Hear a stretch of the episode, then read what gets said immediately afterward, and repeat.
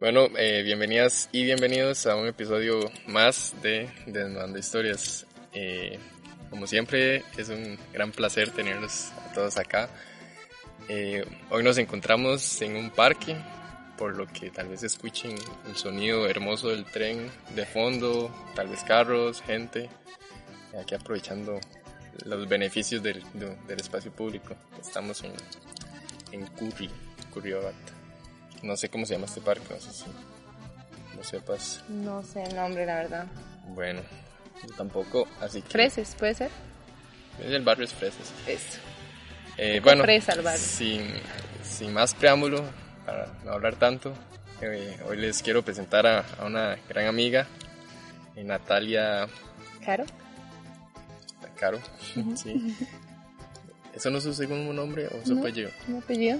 Eso es, son dudas que salen. Yo siempre he pensado que es su segundo nombre. Me Bueno, pasa. Ok, eso está muy bien. Natalia Caro, ella es socióloga. Eh, nos conocimos hace como un año o más. Menos, yo creo. Menos. Yo creo que más. Pues bueno, creo Por que ahí. podríamos estar hablando un año de conocernos. Y es una persona que desde que la conozco me ha parecido increíble todo el trabajo que ha hecho y la forma de ser. Así que encantado de, de presentárselos. Eh, así que vamos con sus historias. Si, si quiere comentar un poquito ahí. Claro. Muchas gracias, Luis. Gracias a los que nos escuchan. Espero que estas historias sean muy útiles para sus vidas. Bueno, mi amigo Luis me pidió el favor de que le contara dos historias. Una historia positiva y una historia que haya tenido un inicio negativo pero que tuviera un final feliz. Entonces empezaré a contar la historia con la situación complicada. Bueno, mi nombre es Natalia, tengo 25 años, mis padres son colombianos, mi papá es de Bogotá y mi mamá es de La Ceja, Antioquia, cerquita de Medellín.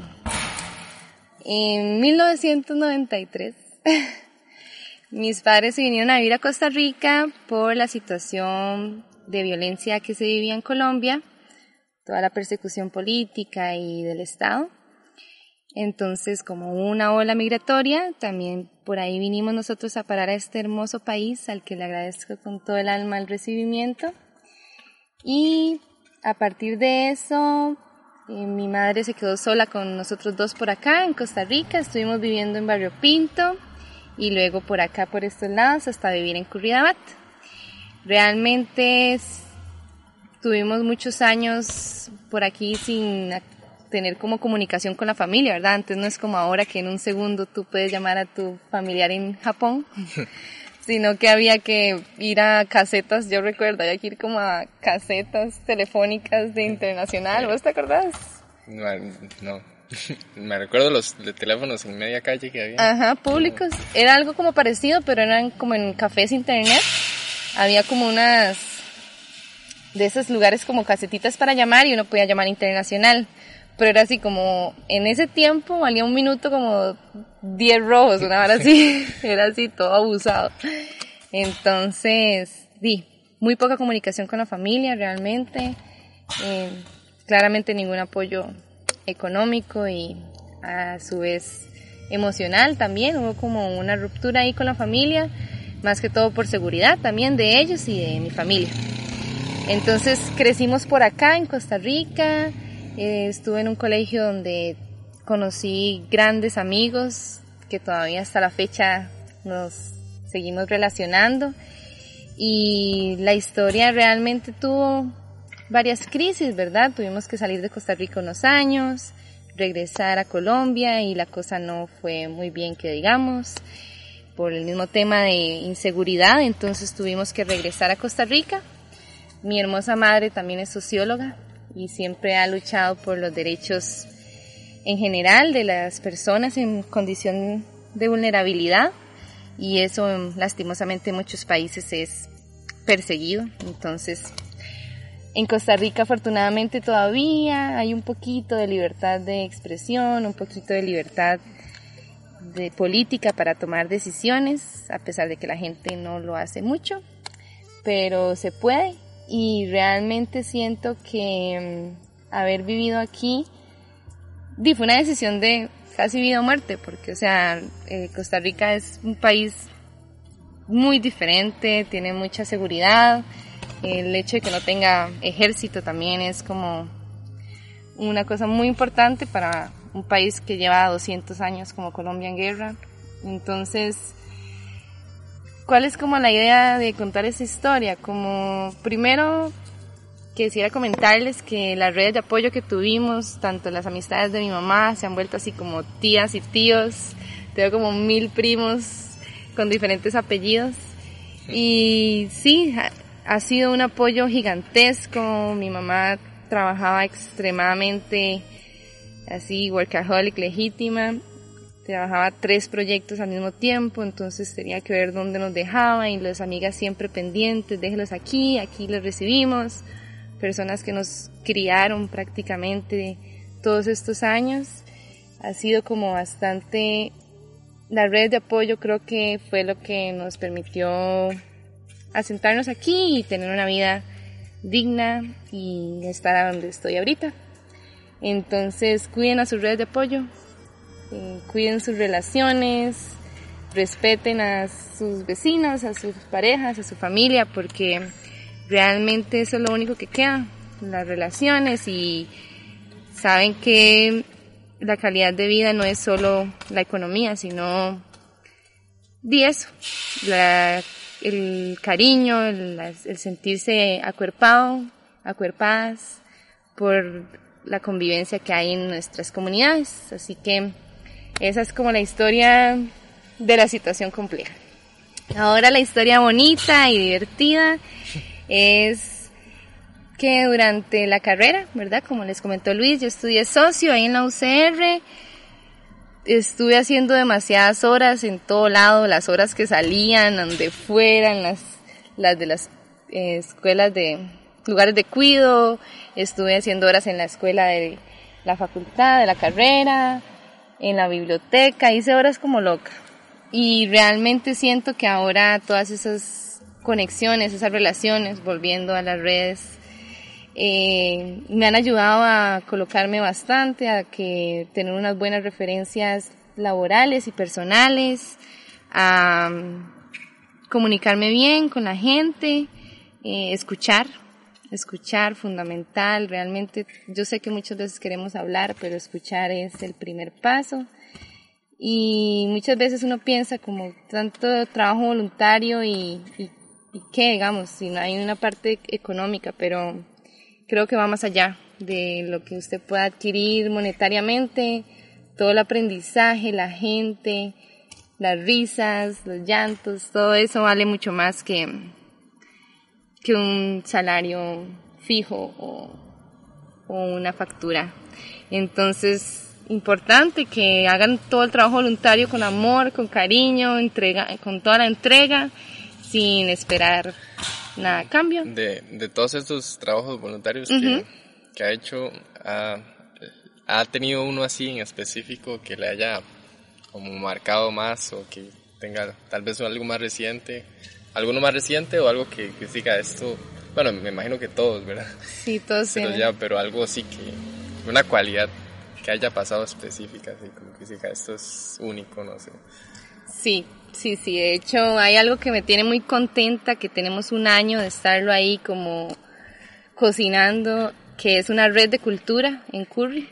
Sigo haciéndole promoción a Curry. Es una red que nas, bueno, inició como una consulta del Centro Cultural del Cantón, de la Municipalidad. Ellos querían como recuperar o conocer las tradiciones y las historias del cantón.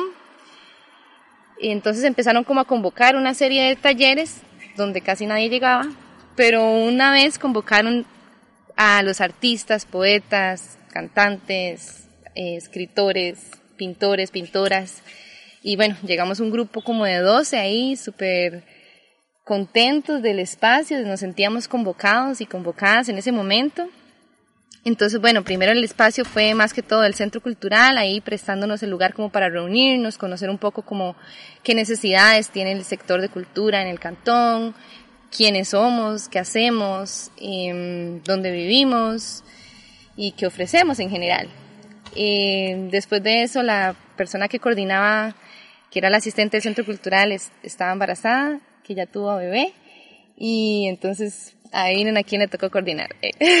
entonces, bueno, empecé a coordinar el espacio, fue una breteadota gigante porque teníamos actividades todas las, todos los meses, había una tertulia, le llamamos, tertuliando, que es como una mesa donde llegan personas del cantón a hablar historias que hacían cuando eran niños, cuando eran chicas, eh, como contar un poco cómo se fue desarrollando el canto. En general todo ocurre. Y, y tiene todo un proceso de logística gigante, de permisos. Tenía que negociar entre lo que queríamos hacer y la municipalidad. Entonces ya solo ahí era como súper complejo, pero bueno, me recibieron con todo el cariño, la gente del Centro Cultural y de la MUNI, y ya habíamos como dejado muchos acuerdos en, digamos, listos, entonces era solo como ejecutar. Pero sí, toda la convocatoria, en la red de cultura somos por ahorita como unos ocho, nueve personas, pero di, mucho trabajo se, se me recargaba, ¿verdad? También por tal vez que, que conozco mucha gente ahí en Curry, tengo 17 años de vivir aquí y, me encanta, es un cantón maravilloso, tiene los parques excelentes y ya este año volvimos a empezar, de hecho mañana tenemos la primera tertulia en el Centro de Desarrollo Humano El Hogar y este año la idea es que las tertulias sean sobre cómo se crearon las comunidades en el cantón. Entonces es como hablar un poco de quiénes fueron las primeras personas, cómo se creó, en qué año y toda la historia y qué hacían. Y un poco también la historia, por ejemplo, de José María Celedones en este caso, en toda la historia de la figura, ¿verdad? Expresidente. Y, y sí, narrar un poco sus historias, recuperar toda esa riqueza cultural y de identidad que se ha perdido mucho. Entonces, escuchen a los adultos ante todo, porque ahí está todo el conocimiento adquirido y que nosotros tenemos que adquirir. Ok. ¿Algo más? Me quedé sin palabras. eh, ya súper buenas historias, la verdad. Es porque es como todo este contexto de, de lo que de se vive también internacional. Eh, en, un ejemplo aquí vivo a la par. Eh, en este, cuando usted se fue de, de Colombia, a, vino a Costa Rica, digamos, el otro país era Chile, ¿verdad? Chile. ¿Y ese, por cuánto tiempo estuvieron ahí? Así brevemente, imagínese que yo tenía dos meses cuando nos fuimos para Chile. Así, digamos que aquí la, la guerrera, mi mamá, porque con una bebé recién nacida, eh, se ganaron una beca de una maestría de esas becas que daban antes, lastimosamente ya no tanto, como con pasajes, hospedaje, alimentación y todo como por un, tiempo. Entonces estuvimos como año y medio mientras ella estudió su maestría. Em, y la maestría de ella es en teología. un poco para querer entender eh, por qué la sociedad está Ya soy hasta admirador de su mamá. sí, tenemos que hacer algo con ella porque es súper linda. Sí, total. Y sí, más que todo en Chile estuvimos como año y medio y luego en Colombia como tal vez un añito y a los cuatro años ya me quedé aquí. Entonces también mi niñez fue un poco... Movida. Inestable, sí. Y la de mi hermano ni para qué. Imagínate. Ya el más grande, entonces era más complejo. Sí, bueno, Qué vida. eh, bueno, para concluir, pues, creo que va a quedar cortito, entonces todo bien. El podcast. Eh, ¿Qué moraleja, reflexión puntual, así para alguien que nos esté escuchando? Tal vez haya alguien de sociología apasionada, apasionado por el tema, como Nati. Hmm. ¿Qué, qué, qué le podrías decir? todas estas historias que nos cuentas? En general, sí, un poco eso, ¿verdad? Salgan de sus casas, conozcan a sus vecinos, conozcan a las asociaciones de desarrollo, de verdad no ser parte solamente de cada cuatro años ir a votar y que ni lo, ni lo hacen muchas personas, sino ser parte de su comunidad, o sea, realmente empoderarse, a, aplicar sus conocimientos. Muchas veces nos hacen creer que solo podemos salir adelante si nos vamos a Alemania, Italia, todas las áreas del mundo, pero, o sea, usted puede sembrar más a la, en su comunidad que tal vez en otros lados donde no hayan tantas necesidades. Entonces, sí, conozcan a sus vecinos, saluden, apenas salgan a todo el mundo. Yo soy legítima tica linda ahí en mi barrio ya, yo, aunque no lo conozca. Hola, ¿cómo estás? Buen día. Tal vez hay gente que en toda una semana nadie lo ha saludado, aunque no lo crean, pasa. Y, podemos hacer la diferencia en ese sentido. Entonces, dejen sus celulares, salgan de sus casas y conozcan a sus amistades, a sus vecinos, porque mi mamá siempre me ha dicho un dicho, valga la redundancia, que dice, ¿quién es tu hermano, tu amigo, tu vecino más cercano? Muchas gracias. A usted, Nati, muchas gracias. me queda demasiado marcado eso que dice, porque inclusive hasta ir caminando por la calle y una sonrisa le, cambia el día a alguien, a uno también, o sea, estar más tranquilo, más feliz y también que hay gente que literal no conoce a la persona que vive a la par y puede ser, como se dice, una persona bastante cercana, más espacialmente y comparten un, espacio, una vida. Una pared. Una pared. y puede pasar mucho ahí. Sí. Eh, pero bueno, hasta aquí. Mis disculpas por el, el sonido fondo, por una ola ahí. pero todo va a salir bien. Eh, nos vemos en un próximo episodio y muchísimas gracias Natalia por, por, por estar aquí.